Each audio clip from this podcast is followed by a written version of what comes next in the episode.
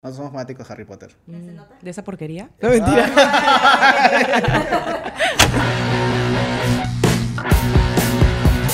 Hola gente, ¿qué tal? ¿Cómo están todos ustedes? Bienvenidos otra vez a Está De Más. de Más. Mano, ¿cómo estás? Bien, men, bien. Hoy día estamos otra vez con una invitada, mujer. Fue invitado. Sí, sí, sí, sí. sí. Es la segunda de esta temporada. Creo que en la temporada hay, más mujeres que hombres, creo, ¿ah? ¿Hasta ahorita? ¿O no? No, es la segunda. La segunda. Ah, no, es que más tarde viene otra invitada también. Sí, sí, o sea, sí. ok, ok, ok. Bueno, hoy día tenemos una invitada muy chévere, ha estado en televisión, ha estado en radio, ha estado en teatro, en impro, todo. Y hoy día está Lisa de la Nau. Carajo. Empecé cagando. Mucha emoción, mucha emoción. Mucha emoción. ¿Cómo estás, Lizeth? Muy bien, contenta de estar aquí. Emocionada también. Quiero ¿Sí? ya conversar. Sí. Eh, ¿Has estado antes en un podcast? Sí. ¿En dónde? ¿En cuál? Ah, no, no lo puedo decir. Ah, ok. No, mentira. La verdad fue hace mucho tiempo y ni siquiera me acuerdo el nombre, pero era apoyando a unos amigos. Ah, man, Ah, ya. ya no existe el podcast. No, ya es una porquería. De se bajó todo. Este, pensándolo bien, este. Sí, sí. Este, ¿Cómo estás? Bien, ¿no me ven? Sí, no, estás excelente. Bueno, antes que todo, nosotros nos conocemos, yo recién lo conozco hace un par de semanas porque estamos en un proyecto trabajando juntos. Así es. Nosotros como audiovisual con Jorge y ella obviamente entre cámaras como siempre con las luces enfrente. ¿Puedes hablar del tema? ¿Qué cosa podemos hablar? Porque esto, Sí, esto por sale cuando ya está estrenado el programa. Es más, en mi contrato sale que hablaríamos de eso. En la cláusula, ¿no? En la Hablar cláusula. Sí o sí. Cuéntanos un poquito sobre eso antes de empezar con, con toda tu trayectoria. Bueno, el proyecto en el que estamos trabajando juntos es Marmoleando. Es un proyecto que nace con Katia Treyes, influencer, creadora de contenido, mamá, emprendedora, arquitecta, diseñadora. ya aparece el intro del programa. Sí. Eh, que tiene un blog que se llama Afterparto. Del afterparto al afterparto. He venido a hacerle cherry, creo, ¿no? sí, sí. Así que la quiero un montón. Estoy súper contenta de haber hecho este proyecto con ella. Y bueno, nace desde la idea de educar desde el humor. Ahora, nosotras no buscamos educar nosotras, sino compartir nuestras experiencias. Ahí está el humor. Y, según el tema, invitar especialistas para que nos eduquen tanto al público y a nosotras también. Entonces, Sí. por ahí va. Está ¿Desde hace súper cuánto chévere. la conoces a Katia? Recién también. Eh, mira, la conocí virtualmente, será hace un año o menos. Comenzamos a, a comentarnos un par de historias, de cosas, porque compartimos un blog similar de- desde la vida de mamás, eh, contenido orgánico. Y, y de pronto un día me escribió preguntando por mis clases de baile. Le pasé el dato, se metió también y ahí empezamos a conversar más y un día salimos a celebrar que habíamos grabado un video juntas. Ella quería hacer un video de baile, me pasó la voz. Lo grabamos y dijo, ya, unas chelas para celebrar, ya. Fuimos, nos tomamos las chelas y empezamos, pum, pam, pim, a conversar un huevo. Y ahí le dije, oye, deberíamos sacar un canal, hacer juntas. Me imagino esta escena de, de, Borrachera. este, este, de Joven Yumada que acá dice, debemos sacar un bar. y usted, a sacar un, un programa. Oye, pero ha fluido, y pues su química es, bien- baja. sea, Sí, sí, ha fluido bastante bien a pesar de no conocernos de tanto tiempo. Sí, o sea, de verdad me ha sorprendido lo que has dicho ahorita, porque yo pensaba que cuando grabamos el episodio, chicos, acá está el link abajo para que Eh. vayan, eh, ya se estrenó, no sé si hace un par de días, ¿Para no sé dónde señalo? semana. Esta es tu cámara. Y esa es la general. Sí. Este, entonces vayan a ver el episodio, está muy chévere y la química es bien paja y me sorprende de que se conozcan tan poco tiempo.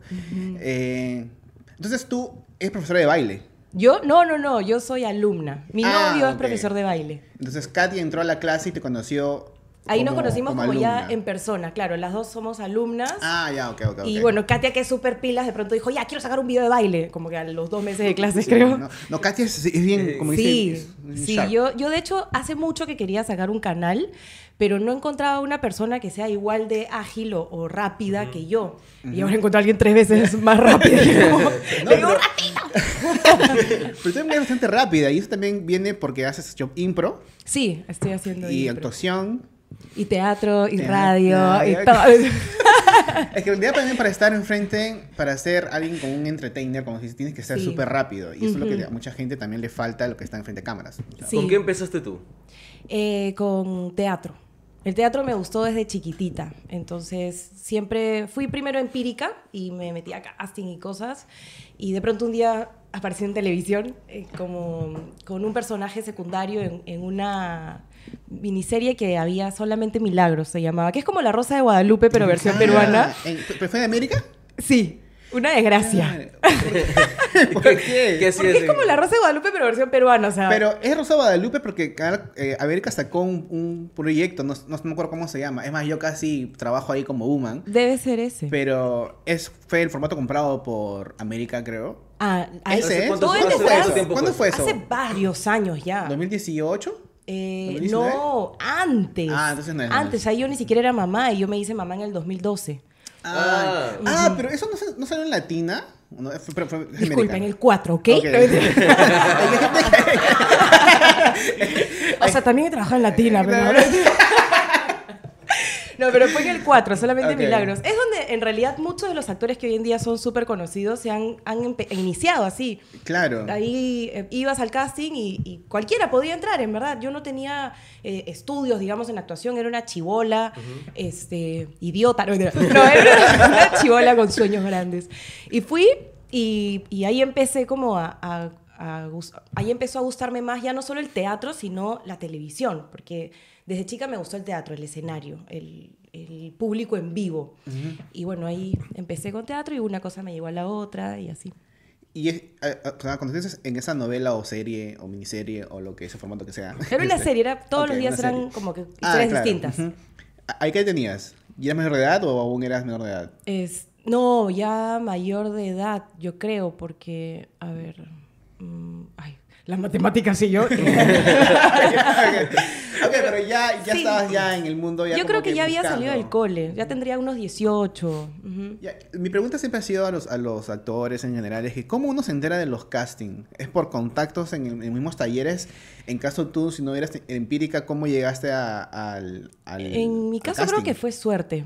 Conocí a las personas correctas en el momento correcto, porque yo no había llevado ningún taller y la primera vez que yo piso un teatro fue porque ahí sí yo estaba en el cole y mis amigos me dicen, "Eh, nos han pasado la voz para... Mis mejores amigos también eran súper histriónicos, les encantaba actuar, cantar, bailar y me dijeron, nos han pasado la voz para un casting para una obra de teatro. Y yo, ¡Ah! ¡qué nervios! ¡Vamos, sí la! Pucha, ya. Fui, hice el casting y pasé, no lo podía creer. Nunca en mi vida había actuado más que las cosas del colegio que todos sabemos que son cualquier porquería.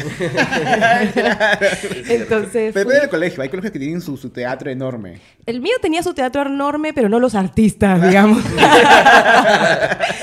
y la cosa es que, bueno, fui, pasé y fue una preparación de ocho meses y nos lanzamos en el teatro de, de Lima, de la Universidad de Lima. Maña. Y fue increíble, fue Ah, una obra de Calderón de la Barca, Los Encantos de la Culpa se llamaba. Yo era el olfato, un personaje pues súper abstracto, pero increíble. Amé la experiencia y, y me enamoré así como nunca en mi vida. y, ya, y ahí empecé con el teatro y después dije, no, yo quiero hacer esto más. O sea, ya no quiero ser la que hace las actuaciones en las reuniones familiares, quiero Claro. teatro. Entonces, ahí como la energía es todo. Cuando uno quiere algo y está seguro de lo que quiere, como que la vida te lo da. Entonces, Claro. llegué a gente que me dijo, oye, ¿tú, ¿a ti te gusta actuar? Ya, mira, hay un casting. Ah, ya, bravazo. Y ahí fui a- al casting del 4 y bueno, pasé y, y así. un Pero poco llevaste un taller igual de actuación, ¿o no? Hasta el momento no, hasta ese momento no había llevado Ya. nada. O sea, fue Fue la la, preparación y- de los claro. ocho meses para esta obra. Para mí fue como un taller porque Sí. me dieron con palo. En verdad ahí aprendí la base de todo lo que sé ahora. O sea, yo agradezco mucho que ese momento haya llegado a mi vida porque aprendí demasiado. ¿Y tu primer taller de actuación con quién fue? Eh, fue hace dos años. Ah, Ah, recién. man, ya Sí, recién. con, Claro. con... Ay, me olvidé su nombre, qué vergüenza. Y eso Mira tu alumna, mira tu David alumna. Carrillo. Perdóname, David, si llegas a ver esto. Pero, y, ya, y- y impro fue antes o después? Eh, impro fue durante. Lo que Ah, pasa es que soy una persona que hace o todo o nada. O se deprime y se encierra en su cama, o sale y hace mil cosas a la vez. Entonces, de pronto dije, ¿sabes qué? Estoy cansada de que todo sea empírico y siempre llegue a todos lados como que lo dicen como por talento. Y dije, y la palabra talento a veces está ya Sobrevalorada. queda sobrevalorada, exacto. Y dije, no puede ser, quiero tener una base. Entonces me metí con David Carrillo, ahí también me metí a Escuela Imaginario Colectivo, a hacer impro, me metí con Manuel Aida que, a estudiar canto, y Ah, me me metí encanta a. Espacio Verde a hacer baile, y a Gils a hacer baile en tacos. Oye, pero ¿sabes qué? Es- eso es paja porque al final como artista... Perdón. que- Y me metí a hacer clown y ya. Ah, Eh, no, 80 mucho talleres. mejor, claro, eso está bien, porque justo lo hablábamos con un comediante, Juan Mancilla, de que él dice, yo quiero ser eh, com- comediante, pero quiero ser completo. Y como tú quieres ser actriz, improvisadora, y quieres abarcar todas las artes posibles para que seas completa, literal. Eso. Entonces, Es es- que está ahí chévere. me gustaría que más como improvisadora, actriz o algo me conozcan como artista. Y para ser artista creo que hay que saber de todo un poco. Claro. Tienes que ser bueno en una cosa, pero conocer todas las demás. Claro, y aparte con, hay papeles para películas o para televisión que te piden a veces un talento extra, ¿no? O sea, mandas Claro. tu currículum y dices, por si acaso, sé tocar guitarra, Sí, por de si acaso hecho, hacer esto. Arma vasitos también. hay... talentazo, ahorita mismo competencia. pero hay una campana por acá. Pero ahora, de hecho, de, de ahí nace mi- mis ganas de meterme a 80 talleres porque llega un punto en el que me iba bien y tuve muchas oportunidades, pero también se me cerraron algunas puertas en las que yo estaba muy interesada. Por ejemplo, empezaron a llamar a mi hija para novelas del 4, entonces yo la llevaba y dije, oye, yo también quiero hacer el casting, ya, y me pasaban la voz para uno que otro casting y no pasaba. Y era porque, claro, siempre había actuado por, por empírico, digamos, pero no tenía un talento real adicional, o sea, Una no base, llegaba con la claro. tocadita de guitarra, no llegaba cantando, sino, o sea, yo era atrevida, que es diferente, y eso me ayudó por mucho tiempo, que era, ah, ¿cantas? No, pero puedo cantar, la, la, y me lanzaban, ¿no? ¿Bailas? No, pero puedo bailar, y suá, suá. Así es como que claro. lo Pero logré. Pero lo intento, ¿no? Claro, claro. cosa es decir, yo puedo hacerlo, otra cosa es sé hacerlo. Exacto. Porque llevé un taller en tal lugar. Y, y cuando eres joven, o sea, ya chivolo, digamos, el, el ser atrevido y esto lo valoran, pero cuando ya empiezas a llegar a cierta edad, que aún eres joven, pero ya esperan más de ti, ahí sí ya es necesario que, que sepas hacer algo más que lanzarte a, a ver si te sale o no.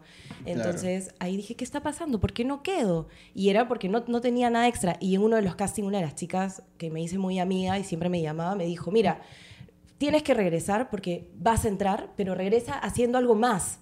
Tócame el ukelele, cántame algo, pero de verdad. O sea, regresa con un talento extra y ya estás. Me dijo, la actuación la tienes. Y dije, chuma. ¿Y un el casting para qué era? Para actuar en una novela del 4. Mm. Que de hecho logré hacerlo después con un personaje chiquitito de uno o dos capítulos. Este, pero no es lo mismo, pues. O sea, no es Claro, lo mismo claro, tener no, un no. personaje que se quede constante. Y, y para eso hay que hacer algo más que solo actuar. Claro. Y hablando de vasitos, ¿cómo es que llegas a combate? De ese tema no voy a hablar. bueno, como les decía, como solo actuaba y no hacía nada más, tuve que aplicar otras técnicas. No mentira. Otras habilidades. Otras habilidades lingüísticas. No, mentira. No, a ver, ¿cómo llego? Combate llego justo a la par en la que me lanzo a para solamente milagros al casting. A la par, yo ahí en ese tiempo estaba estudiando en la Toulouse. Ujú. Eh, y un día estaba con mis amigos en el break, así, ¡ay, coche tu madre! Un día Estábamos en el break y de pronto llegan un grupo de tres personas con unos cartoncitos así colgados, sus credenciales, que eran de ATV. Y dicen como que estamos recolectando gente para un casting, que no sé qué. Y a mí me interesó apenas los vi, pero por hacerme la chévere decía, ah, oye, ¿ustedes van a escribir? No, que no vamos a escribir, decían todos. Y yo, ah, yo tampoco. Y me quedaba ahí, ¿no? Pero entonces si Acá, acá, mírame los ojos. Esa es mi oportunidad. De contacto visual. ¡Ah, yo. contacto visual! Entonces, según una que la gente se distrae, yo me abro el grupo y me acerco a uno de los chicos. Hola, ¿qué? ¿Para qué es? Y me explican, ¿no? Ah, mira. Es para un programa nuevo que va a salir, sobre, es un programa concurso, donde concursos eh, haces eh, competencias y ganas plata. Y yo que soy ultra competitiva dije, me van a pagar por hacer lo que me gusta, ganarle a la gente. ¿no? Entonces dije, ah, qué chévere, ¿y cómo es? Y me dijeron, mira, inscríbete acá y te vamos a llamar. Y yo, ya. Y me, me- o sea, puse todos mis datos y listo.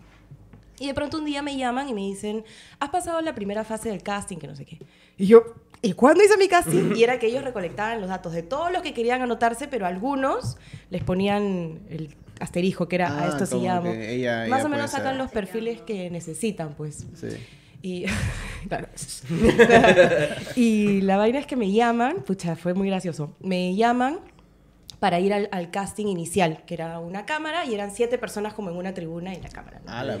Como yo nunca había ido a un casting eh, para tele, digamos así, eh, no, no sabía bien cómo ir. Cuando fui a solamente Milagro fui así como que como cualquier día, ¿no? Me levanté, me bañé, me cambié fui. Entonces lo mismo fue, yo estaba en, la, en, la, Toulouse, en mi clase, así, de pronto dije, oh, ya es la hora, ya, me quito, gente, chapé mi micro, con mi mochila, mis Converse, y llegué al canal, como que, hola, y entro, y, y me castean, me hacen un montón de preguntas, me hacen hacer estupidez y media, que me encantaba hacer estupideces en ese momento, era como que modela, y yo, ya, yo no modelo, pero suave, le ataca, suave.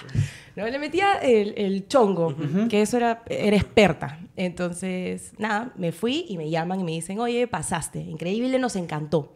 Ven al último casting. Entonces, nuevamente hice lo mismo. Salí, estaba en mi clase, vi, uy, ya, me tengo que ir, chao gente, chapé mi combi, me fui, llegué y me di un carazo con la realidad de la televisión.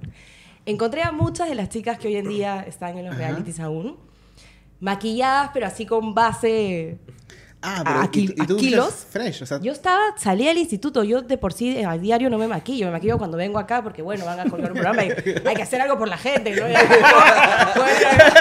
pijama, pero claro, claro, claro. si no, en verdad, a cara lavada a diario, ropa cómoda, siempre igual siempre trato de estar como a mi estilo, cómoda. Entonces fui como del instituto y encontré a las chicas súper maquilladas, producidas, peinadas y yo eh, un poco más y me decían, señorita, un cafecito me traen. Sí. ¿Producción? Sí. Sí, sí. Con mi polo así que decía Magnesola abajo. La, la cosa es que ya nos sientan, nos hablan y nos dicen hoy día van a competir. Y yo dije, ya, entonces nos traen la ropa. Puta madre. Perdón. Ups. Ay Dios. Me traen la ropa y era a los hombres unos como eh, capris y unos polos anchos y las mujeres eran unos politos, manga corta, pero, o sea, topsitos, pegaditos. Y unos, unas faldas short chiquititas con un short cachetero que se te salen las nalgas por Ajá. atrás. Y yo vi esa vaina y dije, mierda, no me había depilado las piernas. Me los estaba dejando para hacérmelos con cera y tenía los pelos así. O sea, Ah. era una cosa que... Y encima yo blanca, el pelo negro, una jungla se veía. Entonces yo vi la ropa y dije, Había contraste. Pero, chucha pero, voy a hacer? pero no preguntaste cómo es, cómo llego. no tenía idea nicho. Yo, Y nadie te, nadie te dijo, chicas, por si acaso, esa es la, ¿cuál es tu talla? ¿Para qué? Nada, nada. Era como... Ah, qué cagón eso también. Sí, fuerte. Y imagino que pensaban, pues, que por lo mismo que me presenté con tanta soltura y tanta cancha, habrán pensado, "Ah, tiene experiencia. Porque yo, para ser conchuda, primerita, o sea, tú me llaman a donde me llamen y finjo que me sé todo y yo siempre supe cómo era la cosa, pero por dentro estoy. Entonces, bueno. Lo bueno, y agradezco a la vida, es que una de estas chicas. ¿La puedo nombrar? No, no hay nada malo, ¿no?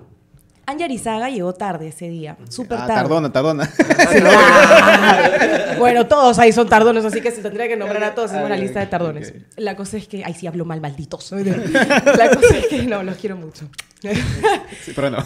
Cuando- ya pasó. Cuando Tenemos el clip ya. estábamos en el baño todas las chicas, así, ya como que cambiando, y yo estaba, puta madre, ¿qué hago? Y me veían las piernas, no lo podía creer. Y Angie llega tarde y dice, ay, no lo puedo creer, renegando, que como llegó tarde, no alcanzó ropa para ella y le dieron ropa de hombre. Te no. Ese fue mi momento. Te. Ah, qué buena, le fuiste cambiazo. Y yo le dije, te lo cambio. O sea, no. Te lo... Y todas me miraron como que el bicho raro, ¿no? ¿Qué le pasa? Y yo te lo cambio, por favor. Y me dijeron, ¿en serio? ¡Qué linda! ¡Ya! Pum, le di lo, lo mío, me dio lo suyo. Feliz. Yo, con- para los hombres era un chavito, para mí era un pantalón buzo anchazo que me hasta- lo arrastraba en el piso. Mi polón. Y salí, con eso competí. Y bueno, pasé. Y ya para hacerla más chiquita, me gusta hablar mucho, así que tienen que No, cortarme, dale, cortarme. dale. Este, pasé el casting, de hecho me saqué la mure, llegué a mi casa con las rodillas reventadas, tenía que ganar, y todos eran unos mulones así, yo dije, no, bueno, mulones son ahora, ¿no? En esa época eran todos uh, unas pilfarras, pero... Antes de... Exacto. Antes de que, ¡uh! que no funcione. bueno, y la vaina es que me llaman y mi mamá para eso ya cuando me vio llegar a mi casa como moreteada, con las rodillas abiertas, me dijo, ah, su, es demasiado fuerte esto. Y yo le dije, sí, y aparte la ropa que me dieron inicialmente no me gusta, y las chicas que vi, me preocupa un poco que sea un programa de vedettes. Claro. Y, y es un poco el formato siempre que busca el peruano, ¿no? Sí, Entonces, siempre hay con su... me asustó un poco eso y el pago inicial era de 500 dólares mensuales. Entonces- no, ¿en serio? Entonces dije, pucha, 500 dólares al mes para sacarme la miércoles en el cuerpo, usar ropa con la que no me siento cómoda. Dije, Pero muy aparte de, los, de tu sueldo mensual, creo que te daban premios, ¿no? "Mm". Claro, pero hasta ese entonces era la información que yo tenía nada más. Entonces sentía que no, no valía la pena y ahí rechacé. Te juro que esa fue la primera vez en mi vida que tuve la experiencia así de sentirme un artista a lo Shakira, porque a raíz de que dije que no, pero valoraron tanto el personaje, digamos, que, que yo representaba y que justo daba a la par con Gida, que también es medio oh, tomboy, así como yo. Entonces tenían a todas, ¡wow! Y a Gida y yo, que era perfecto para ponernos en equipos distintos y que luchemos, ¿no? Éramos las más machonas, digamos, en términos ya más básicos. Eh, y, y que ella también quedó y era perfecto. O sea, no había otro perfil que encaje con el de ella. Entonces, uff, me persiguieron, no saben de qué manera. Se aparecían en el instituto, al punto que yo llegaba encapuchada, tal Ah, cual. te, te fam... Pero nadie me conocía. Ah, no, ni no, mi pero, mamá. pero No, te te o sea, el los productores te toquearon hasta que te consiguieron, como No, no, no, no, no. O sea, me conocieron como les dije, sino que a raíz de que ya me conocen y les digo que no, empezaron a hacerme persecución para que como Claro, sea firme. claro. Y, y pucha, me cerré, me cerré y así. Hasta que pasaron como uno o dos años que me, cada que tenían casting de nuevo me llamaban. Ah, sí o sí te tenían ahí en la mira Siempre, siempre. sí. Man. Valórame, estoy acá. sí, fue, por eso te digo, fue chévere porque me sentí como bien. Dije, ala, me, me quieren, pero a la vez decía, pucha, no. A pesar de que ya había visto el programa, dije, no es de vedette, en verdad. Era bravazo, ya creo que era de maricona. Arrugaba a entrar, ya decía, ay no, y lo veía tan fuerte que decía, pucha, no la hago fácil. Pero ya fui mamá, la cagué, no mentira. Entré en, en, en Ah, este ¿te has entrado después de ser mamá? Sí. Ah, man, ya. Entré, eh, o sea, ya tuve a Micaela, empecé a tener problemas con su papá. Nos íbamos bien ahora, increíble, Ah, por ok, favor, ok. no estoy hablando mal. Pero al inicio fue complicado terminar, chivolos inmaduros, entonces tuvimos algunas discusiones. Nos fuimos a juicio y ahí yo estaba shh, entre pañales, leche, juicio, Claro. abogado. Dije, necesito plata. Ahora, y a mí nunca me ha gustado el trabajo de oficina. ¿Juicio se, se cayeron a casar o solo por Sí, la- pero, Ah. sí, pero no era juicio para divorciar. Nos hemos divorciado años después, eso tomó más tiempo, sino de, de régimen de visitas, alimentos. Claro, claro. Entonces, ¿cómo es la mente? No, yo, pucha, necesito trabajar y nunca me gustaron los horarios de oficina. Quería algo como rápido y plata fácil, digamos. Necesito trabajar, necesito trabajar. Veo el teléfono y me habían escrito una vez más. Y dije, ya, voy. Y me escriben, acepto y me dicen, bueno, pero esta vez tienes que pasar un casting porque ya ha pasado un tiempo y tenemos que volver a verte. Claro, ella es mamá y es diferente. Ya, sí, ya. tu, tu vibra puede cambiar un pueden poquito. cambiar. Y bueno, fui y pasé el casting y ese mismo día me dijeron, ya, hoy día entras al aire. O sea, no me dejaron ir porque sabían que no Ah, volvía. man. Y, y Qué ya. locazo. Y ese día entré. Digamos, o sea, digamos que ese casting fue protocolo nada más. sí, Pero, sí. pero, pero ya parece entonces el suelo ya había subido, porque ya no puedes tocar Claro. ni dólares con una hija. pues, Igual, al principio todos ganaban lo mismo. Conforme fue avanzando el programa, la gente ya iba ganando Cuéntale, diferente. cuéntale. Ah, al principio, cuando recién entré, eran, ganaba 800 dólares mensuales yo. Ojo. Man, ya. Pero, ¿y de dónde salió esas su- sumas que salieron después? O ya más. Hay muchas tiempo? de las sumas que han lanzado en- Que son falsas. Son falsasas. Ahora, sí la gente ha llegado a ganar bien porque igual yo fui escalando también. Y yo en ese momento dentro y había gente que ya era conocida y ya ganaba mucho más, me imagino. Yo, por ejemplo, mi proceso fue de 800 dólares a, a 1200. Después nos convirtieron a soles y, y igual lo máximo que gané yo fueron 10.500 soles mensuales. Mm, O sea, fui claro. escalando y eso fue mi tope. No, no llegué a... Pero hay gente que, que ganaba más, hay gente que ganaba más que eso. Claro, obvio. Man. Obvio, obvio. Gente que se ha quedado de inicio a fin, uf, les deben haber reventado el bolsillo. Claro, no, porque, hay gente que lo han exprimido, pero mal. No quiero decir una, una pareja de, de, de América, Sí. este, al, al- al mango ya. O sea, ya se veían en todos lados los brother. Y, y, y creo que después, a ti también te ofrecieron estar en programas de, de ATV en las mañanas, en las tardes, porque hay chicos de, de esos programas como Esto es Guerra o Combate, de que después lo ves ponen televisión en la mañana, después están en el mediodía y después están en la noche. Sí, sí, yo estuve un par de veces en Hola a Todos, que era el programa de las mañanas en ese entonces. Igual no me gustaba mucho porque, de, de hecho, yo en combate renunciaba todo el tiempo. O sea, si yo no estuve constante, ¿Por qué? por ejemplo, fueron como cinco o seis años entre que idas y venidas, yo hubiera podido estar todo el tiempo de inicio a fin y nadie me iba a sacar porque hacía bien mi rol. El tema es que, ay, yo peleaba mucho con, con mis valores, mi forma de ser, como que no, no encajaba en la huevada y el- que- Claro. entonces, igual en los programas a los que tenía oportunidad de entrar, todo era dentro de una temática, digamos, que no iba mucho con lo que yo quería hacer. Entonces, a cada rato decía, no, ya no aguanto esta mierda, renuncio. Y me decían, pero no sé qué, o no me aparecía. De pronto ya no llegaba Luis y me decía, ya, lo, Lice, ¿qué pasó? Anda, sí. Pero tu contrato decía si faltas tres veces te, una multa o algo. ¿o no? Ya, eso es un tema bien gracioso porque yo al principio, por ejemplo, ustedes han visto, soy súper puntual. O sea, a mí me citas a una hora y a esa hora en punto estoy en la puerta o antes verdad, esperando sí, que sea la hora para tocar el timbre. En el, en el programa era lo mismo. Me citaban a una hora, a esa hora estaba ahí o 10 minutos antes. Pero me tocaba esperar tres horas cada que habíamos que hacer reportajes en la calle. Tres horas a la gente, a veces ni llegaban. Entonces, y los trataban como estrellas y a mí me regresaban a mi casa. Entonces llegó un momento en el que dije, ah, acá el truco es comportarte como un estúpido. Y te juro, empecé a, a no llegar, a llegar tarde, a hacer lo que me daba la gana. Oye, me subieron el sueldo, me empezaron a tratar mejor, me mandaban a recoger. Imagínate. Oye, y no- Entonces, y, no, es mentira, weón. me acabo de dar cuenta que me escribió, llegué a las 10 en punto. Sí. cero, cero. hasta, estaba la- hasta así como que. ¡pam! 9 y 59 me bajé el taxi. Yo viendo colita. Yo calculo el tiempo perfecto. No, está bien. Y a veces es rara la televisión y creo que es el hecho de que cuando ellos sienten de que tú necesitas esto, te Sí, pueden manejar. aprovechan. Pero si dices, no, estás huevón. Y así pasó, y mira, renuncié las veces que me dio la gana, y las veces que me dio la gana me llamaron, y ya hasta que, bueno, el programa fue, cerró. Que de hecho, antes era el sueldo iba en aumento, ¿no? Cuando ya el programa iba a, a morir, fueron disminuyendo los sueldos, por eso la gente se empezó Ah, a ir. man. ¿Y, y desde cuándo? en- yo parece, gente, otra vez, el momento de Estados Unidos en este programa. Hey. Este, cuando yo vivía fuera del país, no, no solamente escuchaba combate y esto es guerra, pero yo empecé a escucharlo por el hate que le empezó a caer a los programas. Ujú. ¿A ti cuándo te, te chapó el hate? ¿A ti te, te llegó a chapar el hate por estar en combate o nunca te sentiste A hateada? mí, como? Lisette Lanao, ¿ok? Lisette Lanao. A mí, como, como yo, como artista, digamos, nunca. Porque mi perfil no se prestaba para el hate. De hecho, siempre me pegué mucho a, a mi personalidad, a mi esencia. Las veces que salía también era porque me daba cuenta que se me estaban pegando cosas del entorno, que eso pasa. La gente con la que te juntas, suave, suave. Hasta que se te- mi álbum está que se tira toda la luz. Lo sientes que buena perra. Porque tengo cuatro perros, aclaro. Ah, ya, ok, Por ok, favor. ok, ok. Y bueno, la experiencia de la vida no es por mentira.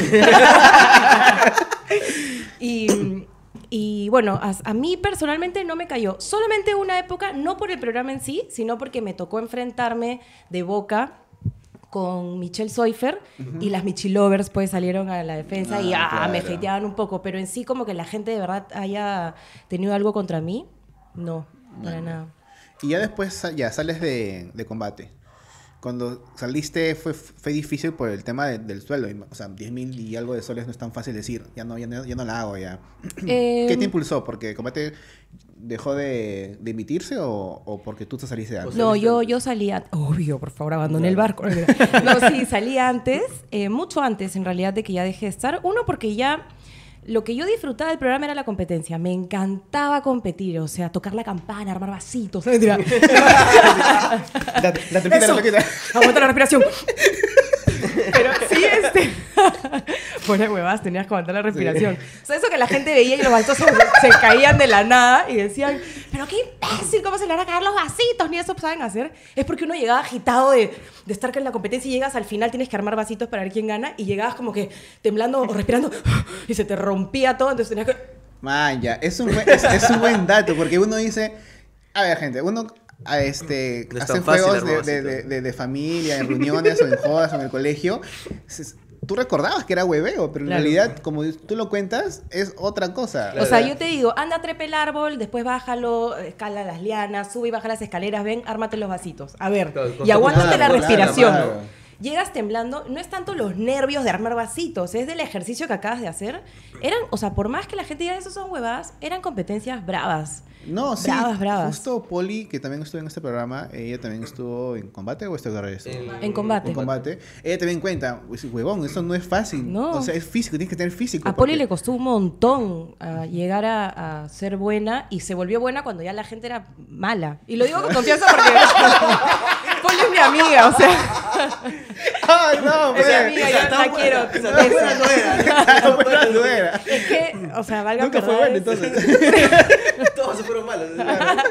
No, es que ya al final, cuando ella ya estuvo pues gran, buen tiempo, ya había modelos más que competidoras, digamos. Claro, porque ella también cuenta en, en el podcast que acá está, sí digo que acá está, ojalá que lo ponga, eh, que acá está el episodio con Polly de que ella era, la un- era una de las, las pocas de las chicas de que en entretiempo ella estudiaba, Claro. eh, porque ella también estudiaba para hacer impro, actuación, no sé qué También estuvo con. David Carrillo, pues. Mm. De hecho, yo me meto a David, con David Carrillo por ella y después me meto a Imaginario Colectivo por ella también. Man, ya. Justo Jorge me pasó un clip que y no lo había visto, que lo vamos, a- lo vamos a poner acá. Ay, por Dios. copyright, que no. Pero Shevchenko te noqueó. Ah, sí. ¿Cómo fue? Acá O sea, hay una yo foto creo porque que eres una de las pocas este, que chicas que puede decir que tiene el honor Oye, es verdad. de haber sido noqueada por Hoy una mismo luchadora posteo. profesional de la Es MMA. que cuando uno es calidad lo ponen a, mechar así. Ahora ya, en- en- en- Sí. ya, primero cuéntanos la experiencia, pero antes que quiero saber si es- eh, po- esta foto de acá que vamos a tener, ¿fue por eso o no? Ah, ya, sí, pero eso fue bastante exagerado. Ah, Este, ok. Muchas de las veces que, que pasaban accidentes, a veces nos pedían exagerar un poquito para que la gente entienda el Claro. descanso médico y no lo tome como que Ok, te vas a pero descansar. ¿esto fue por eso o Eh, fue en otra ocasión? ¿O no recuerdas? No me acuerdo. Eso creo que fue cuando me dio un latigazo en una competición ya, ok, ok, ya. Entonces contemos primero la de porque yo vi el video y me cago de risa. con Valentina. Sí. Ajá. Bueno, Valentina para esto es un amor de gente y es la persona más femenina del mundo. O sea, es como que a la hora de pelear, yo una vez la fui a ver pelear, casi me muero. O sea, yo fui, Valentina, no. Porque vale, ella- vale. Sí, vale, vale, vale, máxima. Porque ella estaba en el programa y era como que súper linda, tierna, amorosa. Entonces yo decía, ¿cómo esta huevona mecha? No entiendo. ¡Pah, mierda! Me noqueo. Acto seguido me noquea. Pero todo se lleva desde el amor porque obviamente no lo hace con una mala intención. Claro, sino es que el juego era bastante brusco. Evidentemente era mucho más fuerte que yo, aparte que ya tiene pues técnica en, en los brazos para golpear, experta en golpe. Y, y con, por, con ese, por eso todo bien. Pero a raíz de eso también, como nos hicimos amigas, me invitó a una de sus peleas y algunos del programa fuimos. Pucha madre. Fuimos a un sitio que era así como en un sótano donde hacen peleas de gallos con unas Ah, jaulas así. Super underground, así. Sí, y, y son tribunas y los peleadores están como abajo. Entonces me tuve que zampar como que 11 mechas antes de que llegue la de ella, que era la final. y Peleaba con una brasilera ella. Y bueno, las mechas fueron fuertes. Yo soy un poco sensible ante el dolor ajeno. A mí sácame la mierda y sí voy parada recia. Pero le pegan a alguien, puta madre, me duele en el alma. Entonces yo veía, Dios mío, no quería ver más. Ya, que venga Valentina. Y yo no sé por qué me imaginaba a Valentina como... "Ah, uh". Oye, Empujones, ¿no? te juro, ay, agarradita de pelo. Las mechas duraban unos minutos, ¿no? Su buen tiempito. Llegó Valentina, no duró ni un minuto la mecha. Voy a ver si la No. encuentro y se las paso. No duró ni un fucking minuto y le reventó la cara a la pobre mujer. No. O sea, entró Valentina como que, ¡ah! ¡Uah! Y yo la veía con una cara que nunca, con la vaina esa, con- que les ponen en la boca. Y la otra chica, con sus tres, así, ¡ah! Y yo dije, ¿qué es esto? Y en eso ya la cuenta, ¿no? ¡Sua! ¡Pum! Valentina agarra, mete un cohete, se da un giro, patada, la tipa en el piso con el ojo reventado, sangrando. No, Y ella, eh. Y ganó, te juro. Fue así. Qué Y- locazo. Y, ganó. Y yo llorando, viendo por la pobre mujer.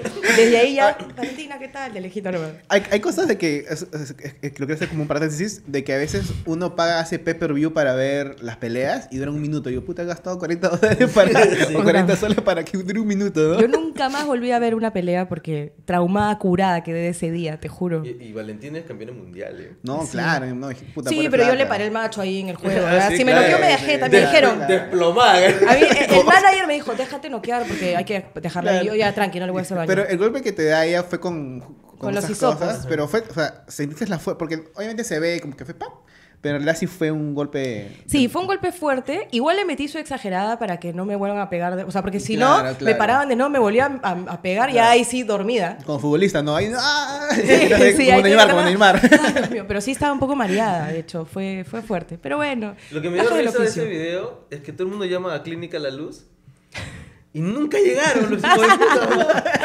Eso siempre pasaba en el programa, siempre. O sea, de hecho una vez me disloqué el codo, en un, pero en otro programa, fue en Titanes, que era en, en Latina, y también en unas jaulas nos hacían mecharnos. eh, y bueno, las chicas todas eran mucho más gruesas que yo. Yo podía ser muy ágil, eh, y, pero no tanto así como que pesada, fortachona, ¿no? Entonces, en temas de... de agarrarnos en el piso, a veces me ganaban por peso.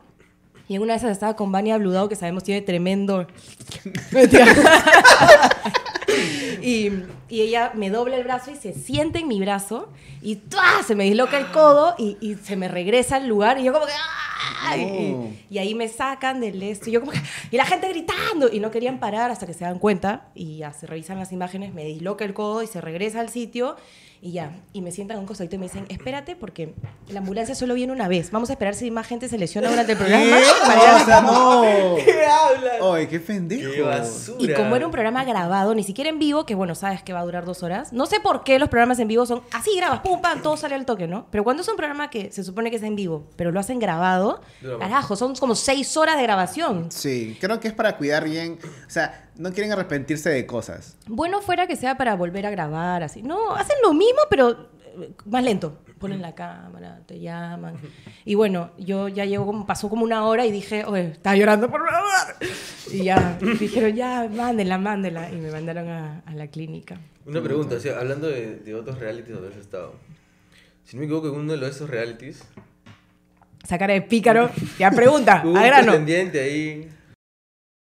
Ay, no, por favor. ¿Qué fue con Debí esa de mencionar eso cuando me dijeron de qué no quieres hablar. Yo, tranqui, pregúntame lo que quieras. ¿Qué fue con esa experiencia? ¿Qué, qué, qué fue con.? Eh, no, grande, grande. No, mentira.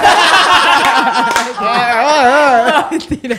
No, en realidad fue medio armado. Varias de, de las cosas que he hecho en tele relacionadas a romances han sido armadas. Claro. Y lo más gracioso es que yo no me arrepiento de nada en mi vida, más que los Armanis que he tenido en, en los realities. Nunca me presté para vainas armadas. Un par de veces sí. Y no sé por... Bueno, ay, lo voy a decir ya. Ya no creo que lo vean. Pero con cada imbécil, que puta madre, digo, ¿por qué no elegí? Por lo menos yo dije, oye, con este, ¿no? Yo, ya, ya. Bien huevona. Uno de esos fue y de verdad, eh, no sé si puedo contar esto porque es un poco fuerte, pero Me quedo en shock. Yo también, sí, yo también. Sí. Y mi risa. Si quieren saber, si quieren saber qué ha pasado, vayan a Premium. Así está. es. Debe estar ya activado. si no, esto va a borrar. Tres, tres meses activando el Claro. primer. sí. Eh, Este, tengo una pregunta. Ahorita que nos acabas de confesar que hacen cierto pacto para las votaciones y eliminar a un participante. ujú. ¿En todos hacen lo mismo? sí, siempre nos ponemos de o acuerdo. sea, y uno ya sabe quién se va a ir, ya. Entonces, eso como que hacer. ya te das cuenta, ¿no? Porque ya la gente viene y te dice, oye, todo bien, tranqui. Entonces tú dices, Ah, ah, vale, hoy día me voy. O sea, ya me voy". saben quién se va a ir. Entre nosotros, sí. sí. Pero el que se va a ir, ya sabe que él se va a ir. Eh, sospechas. Siempre tienes la esperanza de que no seas tú que- a ¿Y quien vayan a votar. hipócritas de acercarse y decirle, oh, No, a cago. una brasa"? Pero es igual, en todo reality tienes que sacar a chamba. alguien, tienes que sacar a alguien en todo reality y tienes que decir, puta, sí, pero la Se cagaste. pues, ¿no? acercan, le hablan al oído. Es tu chamba Sí, sí, y es cuidar también tu, tu personaje, porque tú no puedes Claro. ser frío si se está yendo alguien cercano a ti, porque la gente te va a hacer mierda y va a decir, oye, y qué, qué maldito, no, no. si va que votas por él. Entonces No, tienes y, que y aparte tienes que estar en modo televisión, pues. Exacto. O sea, Y sí. lo- Como lo- si fuera una lo que novela. más risa me da es que siempre hacen que sean iguales y al final uno tiene que decidir. Ajá. Claro. ¿Por qué? ¿Qué? Es, es show, Sería- es sería más- televisivo. Sería más divertido que todos voten a por uno y el otro se quede No, solito. eso, eso pasó No. una vez y le pusieron una multaza. El, el canal entró en, en juicio y todo. ¿Por qué? Y con el canal 9, en combate, había una chica que se llamaba Carolina, no recuerdo su apellido. Una chica, mira, como ser humano hermosa, ¿ya? Una Ya. ternura, era súper, eh, eh, mega huevona, sí, pero linda, pues. Y, pero era un cero a la izquierda y en esa época la competencia era fuerte y en verdad nos tomábamos en serio la camiseta. O sea, en algún Claro. momento sí existió un rojo, un verde de mierda, tenemos que ganar. La hueva te escuchó tu madre". O sea, sí era real, había conflicto real por la- las ganas de ganar, habían premios enormes. Y llega esta chica "Eh", que nadie entendía porque había pasado, que no estaba ni desatada, que no le salía ninguna prueba. Entonces, ninguna competencia. Entonces llega el momento de toca votación y producción no quería que la saquemos, pero nosotros dijimos, o sea, ah, ningún equipo la quiere. Pero ella, por ella, ustedes perdían competencia. Claro, pues, porque en la competencia grupal estamos ya ganando y de pronto entra ella. Y puta, nos ganan una ventaja así de cinco horas, un poco más si teníamos que hacer tres programas más para que termine de competir. Entonces, llega la hora de votación y todos dijimos, no, que se vaya. Y no me acuerdo Claro. con quién estaba al lado y todos nos pusimos atrás de ella y producción nos decía, pero y nos enseña si Ah, nos cagamos ah, la ustedes noticia. friazos. friazos atrás de, para que, del otro para que ella se vaya y no nadie votó por ella. En un momento a mí me dio pena cuando nos pusimos de acuerdo y dije, aunque sea unos cuantos, si yo quería, pero me acuerdo que Pantera vino y me dijo, oye, tú te pones con ella, que no sé qué, no sé qué, me dijo, ay, me conché tu madre, ya no me pongo". Yo a Pantera lo adoro, mi chocolatito, siempre le he dicho, nos llevamos increíble, pero esa amenaza que me dio, yo dije, mierda, ya no, no, no me No, pongo. claro, Oye, todo, ya- todo dentro del chongo, ¿no? Ajá. Y este. Y, y ya. Y su mamá, si no me equivoco, o ella misma, ponen una denuncia al canal por bullying y que eso no se hace, porque finalmente pues el canal debió Qué medir un poco la situación. Sí, fue- pero se deprimió y todo. Pobrecita. Claro, tú dices que es sensible, pero imagínate que te hagan algo así. Y ponte que A ella- nivel No, nacional. pero- ponte que ella tuvo mala expresión en el colegio y tenía bullying y, Y se va a a televisión abierta y entonces ay, tú no sabes qué le pasa en su vida pasada, pues juegan antes de ¿Qué televisión. inseguridades tiene? Y aparte, el, tema de estar en Oh, qué malos son, televisión. qué mala eres. ¡Soy una mierda! Lo acepto, lo volvería a hacer. Mentira. no, voy a ir a hacer. Pero sí, estar Cambia, en tele cambia. no es, no es fácil, gente. ¿ah? Es difícil lidiar con la presión mediática, la presión de la gente. Sí. Es sentir que todo el mundo se, se siente con la al- potestad de Tú opinar. cambiaste, o sea, tu estilo de vida cambió literalmente cuando entraste a combate. Claro, me volví famosa. No, Pero sí. igual muchas a veces cosas. uno- uno Dejé de tomar micro. Ya no Man, podía. Ya, Ya, claro. Ya tenía acosadores, claro. Man, ya. Yo Y iba una- en, en combi al principio al canal, feliz. Y, y muy aparte de eso, creo que a veces uno dice, pucha, me acuerdo de los clásicos memes que salían, ¿no? Yo con dos doctorados y no gano ni siquiera 10 mil soles como ellos. Mano, y está bien, pues ya, tú estudias, pero toda la presión que ustedes sentían también, creo que es justificable. O sea, Sí, es- es jodido. Alguien cuando, por ejemplo, mi hermana trabaja haciendo contratos que son muy, y hay mucha presión, su sueldo vale por la presión, no, no tanto por el conocimiento, sino también por toda la presión que llevas. Además, yo te digo una cosa. Tengas la profesión que tengas, por ejemplo, seas abogado, doctor, si te conoce todo el Perú, vas a ganar un culo de plata. Si solo te conocen tus cinco pacientes, no, pues. Entonces no te compares con un- una persona que sale en tele que la conoce todo el Perú. Claro. Es diferente. Ahora, si bien es cierto, sí acá eh, es muy fácil entrar a televisión y es muy fácil ser artista. O sea, que te nombren artista en, en Perú es muy fácil. Pisas el set y ya eres artista. Hoy tenemos el artista no sé cuántitos. ¿Quién es? Alguien que se mechó con X y a raíz de eso se hizo famoso, ¿no? Claro. Entonces, eso es lo que, con lo que no estoy de acuerdo. Pero con los sueldos no, porque sí hay una chamba detrás bien fuerte con la que hay que lidiar, que es pendejaza. Claro, entonces, bueno. Ya, y sales de combate y ¿cuándo estás a la radio? Eh, estando en combate, yo me hice muy amiga del jefe, el que era la voz. "Eh, no sé qué", ya, Ya. él, este, Luis Enrique. me hice muy amiga. Yo tenía dos semanas en combate y, y me hice muy amiga. No, mentira. No, pero me hice pata porque siempre he sido como que, no sé qué", ¿no? Me hice amiga de todo el mundo, desde el personal de limpieza hasta el productor general. Eh, me gustaba más rodearme con la gente de del detrás que del, del frente. Y este, porque por atrás es mejor. mentira. Y acordamos es que- que dices en el programa de Normaleando que vayan a verlo. Sí. Este- ¿verdad? y tu cara fue como que, puta, creo que dije algo muy mal. Sí. Es en el primer programa tiene que ver. Bueno, y la cosa es que él me dice, "Ay, rata, y me decían rata, nunca entendí por qué. Mentira. Eh, Me decían rata, "Ay, ratita, mira, este, me han llamado de Onda Cero y están buscando a alguien para locución y te han puesto eh, el ojo. ¿Quieres ir? Ah, ¿Tienes eh, experiencia en locución, esto? Y yo, sí, ya. O sea, no, pero ya. y me dijo, ya, tú anda nomás, que no sé qué. Y me, me aconsejó un poco de cuánto eh, cobrar y qué sé yo. Entonces, eh, pasó mi número, me llaman y me dicen que vaya para que me conozcan. Entonces fui y me entrevista el que después fue mi jefe, Richie. Richard Calero, un beso para ti, lo máximo ese huevón. Bueno, perdón. Bueno, ahora sí puedo, ahora sí puedo. La máxima. Eh, y la cosa es que, bueno, fui y como les dije, ¿no? Siempre he sido bien conchuda. Entonces me dicen, ya, eh, hablamos un poquito, nos llevamos bien y me dicen, ya, te- queremos hacer una prueba, ¿cuándo te gustaría venir para que más o menos vayas escuchando la radio y sobre eso? Y yo dije, no, hoy mismo. Dijeron, ¿ahorita? Ah, ¿sí? hoy mismo, hoy mismo. Ya, me metieron al- a la La cabina. Este, y nos dicen, ya, vas a hacer de cuenta que, que vas a empezar un programa. Entonces, en 3, 2, 1, ¡fua! Y yo, 10 de la mañana con 10 minutos, seguimos aquí en Onda Cero, te activa. Hoy tenemos un programa súper... Ya, empecé, ¿no? Fluidazo. Fluidazo. Y como que, ya, a ver, a ver ahora, haz como que estás leyendo cosas del público. Y yo ya, ¡pum! Y como soy creativa... Y, y- y aparte de pendeja, antes de ir también había chequeado un poco la página, el programa, entonces sabía más o menos lo que la gente... Perdón, el pollo. Sabía más o menos lo que la gente te comenta. Y ya pues arranqué igual, ¿no? Bueno, acá tenemos a Rucheto Rupicaigua que dice saludos para mi mamá que está cocinando un rico arroz con pollo, ¡eh! Y, y la fluí y me dijeron, ya, les encantó. Me dijeron, ¿cuándo quieres empezar? Y yo, cuando quieran, ya, mañana. Y yo, ya. ¿Y qué era tu horario? ¿A qué era tu horario? Primero empecé en, en el programa, bueno, ahí cae gente porque había un programa que manejaban Anthony Chávez y este Claro, Julio, ay, me olvidé, Julio Díaz, eran dupla. Ajá. Y cuando yo entro, a Julio lo mandan a otro programa y me meten con Anthony. Entonces, este, me metí a ese programa que no me acuerdo cómo se llamaba y el horario Uy, no me acuerdo, pero en las mañanas era, no muy temprano, en las mañanas, tipo 3 de la tarde, no mentira, en las mañanas. Y estuve con él un- unos mesecitos como para agarrar más cancha y de ahí ya me lanzan a un programa sola, que ese sí era de 11 a 1, se llamaba Tenía que ser Lisette. Mm, Y ya ahí entrevistaba a la gente. programa propio. claro. Obvio. ¿Y, y ahí tú cuánto tiempo estuviste en la radio? Un año. ah, un año no, eso todavía. Sí, un mes antes de cumplir el año, para variar. No me caracteriza para nada, renuncié. Eh, pero en ese momento fue porque ya tenía demasiada chamba entre el combate y la radio y, te- y yo siempre me he hecho cargo de mi hija, nunca he tenido nana. Entonces llegó un momento en el que me empecé a cuestionar sobre cuánto tiempo le estaba dedicando a mi hija. Y aparte tenía el fin de semana de juerga. Entonces, había Eso que no puede- equiparar. claro, eso no hacer. Entonces dije, tengo que dejar uno de los dos. Y la radio me pagaba bien, pero combate me pagaba mejor. Y Claro. como aún estaba en juicio y esto dije, no, ¿sabes? Me quedo con, con el programa de tele pensando que, vi- viéndole más futuro. Hoy en día digo, puta, debí dejar el programa y quedarme en la radio porque amaba.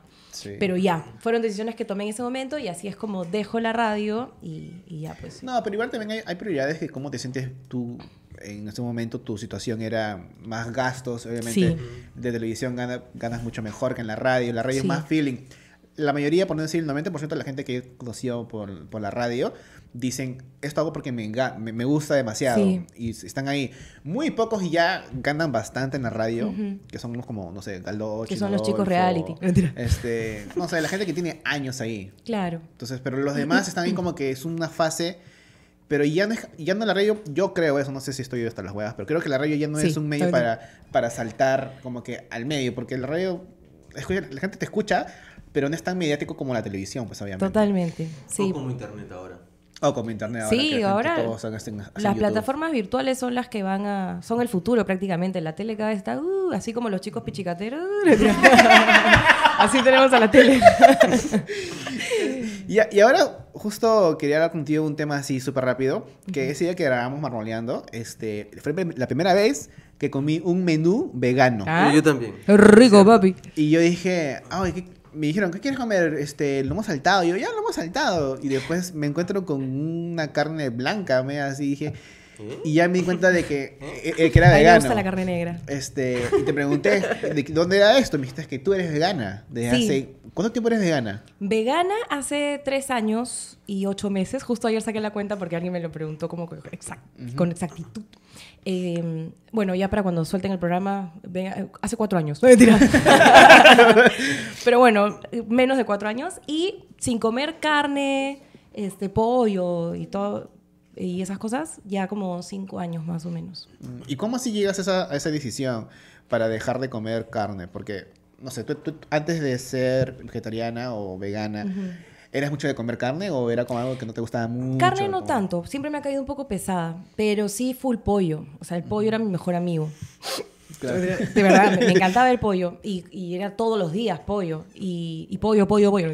Y de pronto, ¿qué pasa? Yo era rescatista. Bueno, soy, pero ahora soy más de recolectar dinero. Antes era rescatista de, de cancha. O sea, iba a llevaba perros a mi casa todo el tiempo, armaba campañas de vacunación, desparasitación. Ah, qué paja. Y estaba como a- ahí metidaza en un albergue que hasta el día de hoy apoyo. Entonces, un día llego como que de una campaña súper profunda, digamos, de ayudar a, a varios perritos, gatitos. Y, y estaba en mi casa y me había pedido un pollo a la brasa. Lo estaba comiendo y por primera vez en mi vida dejé de ver al pollo como comida. Porque uno te sirve en el plato y tú ves comida, no es un animal. Claro. Pero de pronto vi un animal y veía la alita y la piernecita y decía, me dio una sensación horrible. Dije, ¿qué, qué- o sea, qué hipócrita me sentí. ¿Me entiendes? ¿Qué, qué está pasando? Como que vengo de salvar a estos animales y me estoy comiendo a este, ¿por qué? Como que no le encontré la lógica. Y, y ahí me entró el bichito, ¿no? Entonces lo compar compartí este sentimiento con gente de mi entorno y nadie me entendía, me decía, güey, muy intensa, ya no te pasa. Está bien que Claro, ames a los claro. animales, pero nunca tanto, o sea, ¿qué vas a comer? Y yo, es que no sé, y, y- y no conocía yo lo que era el veganismo. Entonces ahí empieza un poco mi, mi curiosidad o mi sentir sobre que algo no estaba bien en mi alimentación. Entonces eh, decidí como dejar de comer carne, pollo, jamonadas, embutidos, estas cosas. Y me volví vegetariana, pero una vegetariana que comía pescado. Ujú. Que es lo regular que uno hace siempre, Es- creo. suele pasar. Lo común, lo común creo que yo. Entonces, cuando me vuelvo vegetariana, bueno, pesetariana es el término correcto, ahora lo sé, eh, empiezo a conocer gente que también se alimentaba así.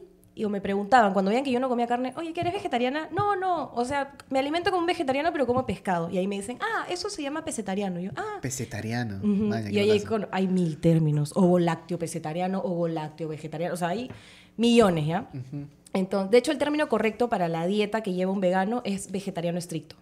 O sea, vegano es eh, la postura ética, pero la alimentación Mm. es vegetariano estricto. Ah, mañana. Y ya, y ahí este, me empiezo a conectar con gente así, que entendía un poco mi punto, y encuentro eh, esto del veganismo, lo que significaba, me invitan a ver un documental, y en este documental me muestran el paso a paso de lo que vive cada animal antes de convertirse en ropa, en pestañas, en comida, Claro. y dije, llorando así, ¡nunca más!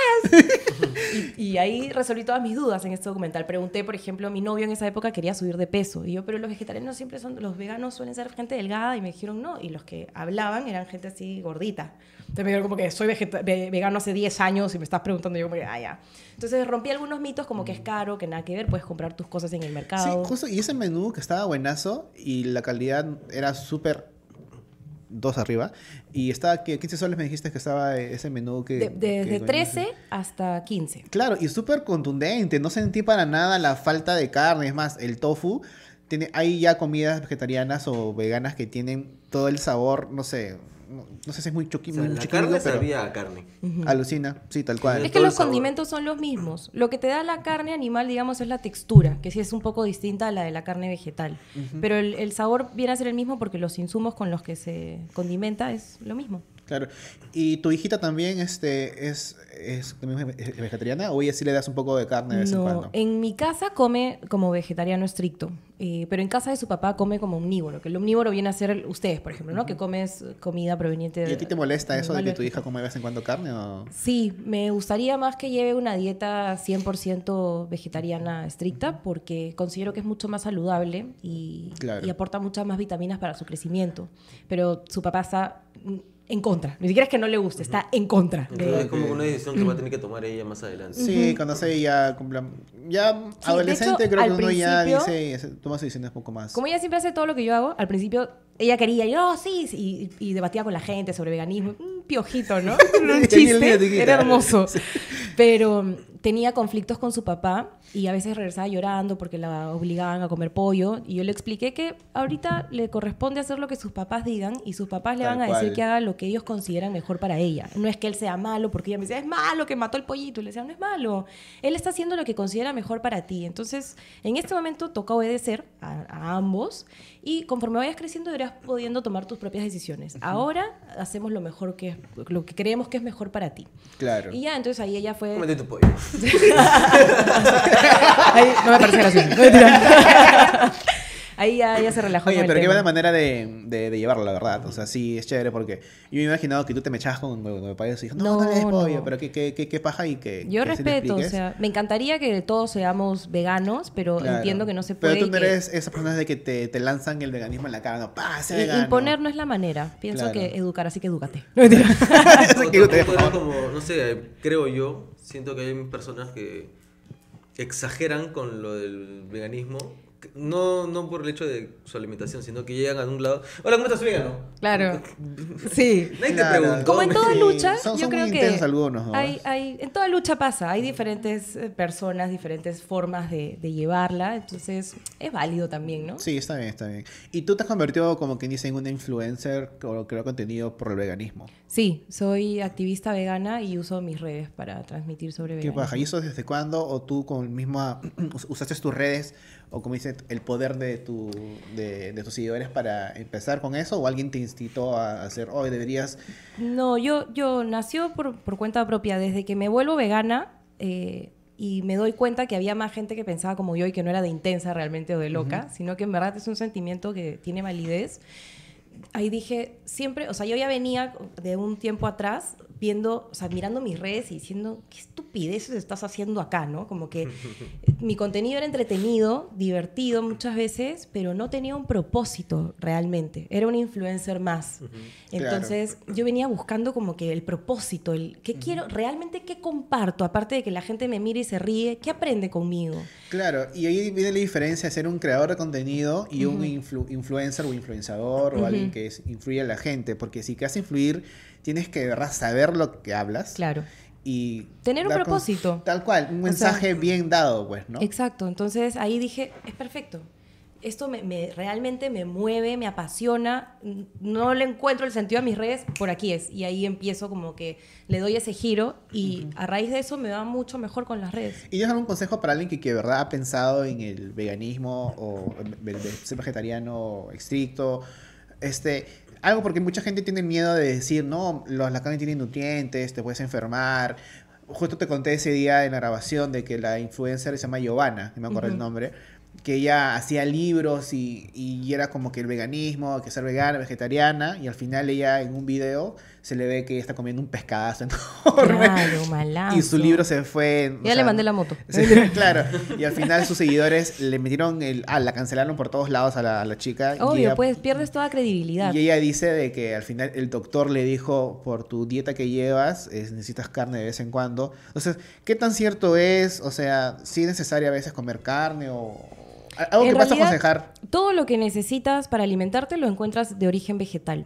La única vitamina con la que tienes que suplementarte es la B12 sí o sí. Que de hecho, hoy en día, por el nivel de estrés que todos llevamos y, la cantidad de problemas de salud mental que existen, ya la B12 no solo se recomienda para personas que llevan una dieta vegetariana, sino para todas las personas en general. Mm. Porque la vitamina B te ayuda con el sistema nervioso, con el cerebro, el funcionamiento correcto de tu cerebro. Entonces, para todos es recomendable suplementarse con B12. Además que el exceso de B12, ponte que tu B12 está perfecta y tú tomas B12 todos los días igual, el exceso se bota por la orina. No es como otras vitaminas que si las tienes en exceso te pueden generar algunas complicaciones. Esta no. ¿Y el B12 son pastillas? sí, son, son pastillitas que hay chupables. Ajá. ¿Ah? Te chupo todo. Te las pones debajo de la lengua. Tengo 10 cajas en mi casa. Te chupo todo el B12. Experta, experta en chupada de B12. Te la pones... Dicen que sí, no me Este... mi, mi novio es vegano, ahí ya tengo harta B12. a la avena. Hay pastillitas que te las ponen. A la boca, te las pones debajo de la lengua, se derriten y ya está. Otras que se toman, otras que son inyectables, que te duran como tres meses y así. Esas son las que la pasada me, mi, mi, esposa me llevó a hacer yoga y el instructor, este, él se inyectaba creo que lo comentó que ahí se inyectaba B12. Y eso es muy caro, o sea, porque mucha gente dice que ser vegano, como dices tú, que no es tan caro, pero el B12 es caro, esas pastillas inyectables. No, para nada. Un, un frasquito de los que me duran como tres meses me cuesta 100 soles. O sea, es mm. el único gasto, digamos. de ahí la comida la encuentro 30 soles mensuales, como quien dice. Sí.